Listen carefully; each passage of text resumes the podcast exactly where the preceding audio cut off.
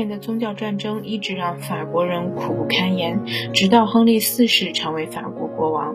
亨利四世虽然是瓦卢瓦王室的远亲，但他只是法国南部一个又小又穷的纳瓦拉王国的国王，很不起眼。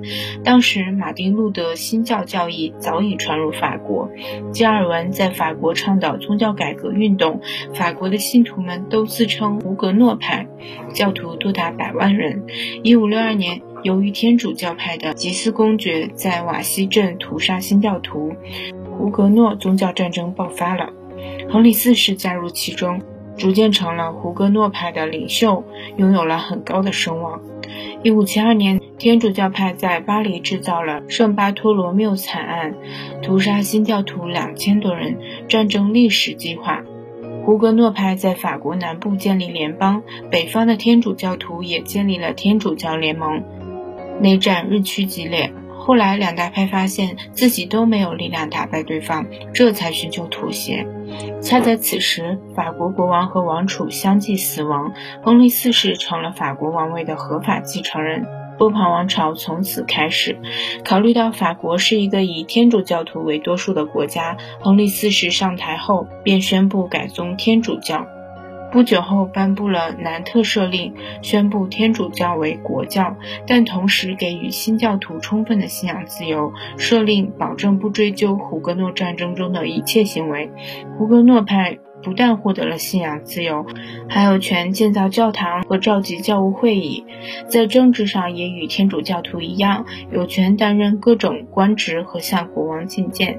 在军事上，允许胡格诺教徒保留一百多座城堡，拥有军队和武器，这是欧洲历史上第一个保证宗教宽容的文献。但天主教会和高等法院立即提出抗议，因此这份赦令并未得到认真执行，尤其是在亨利四世死后。但是，长达三十多年的胡格诺战争总算结束了。亨利四世之所以能够继位，和他的婚姻是分不开的。他娶了瓦卢瓦昂古兰姆王室的小女儿玛格丽特为后，即著名的美女玛歌王后。不过，他们钟情的对象都不是对方。婚姻也因为没有子嗣，显得更为苍白。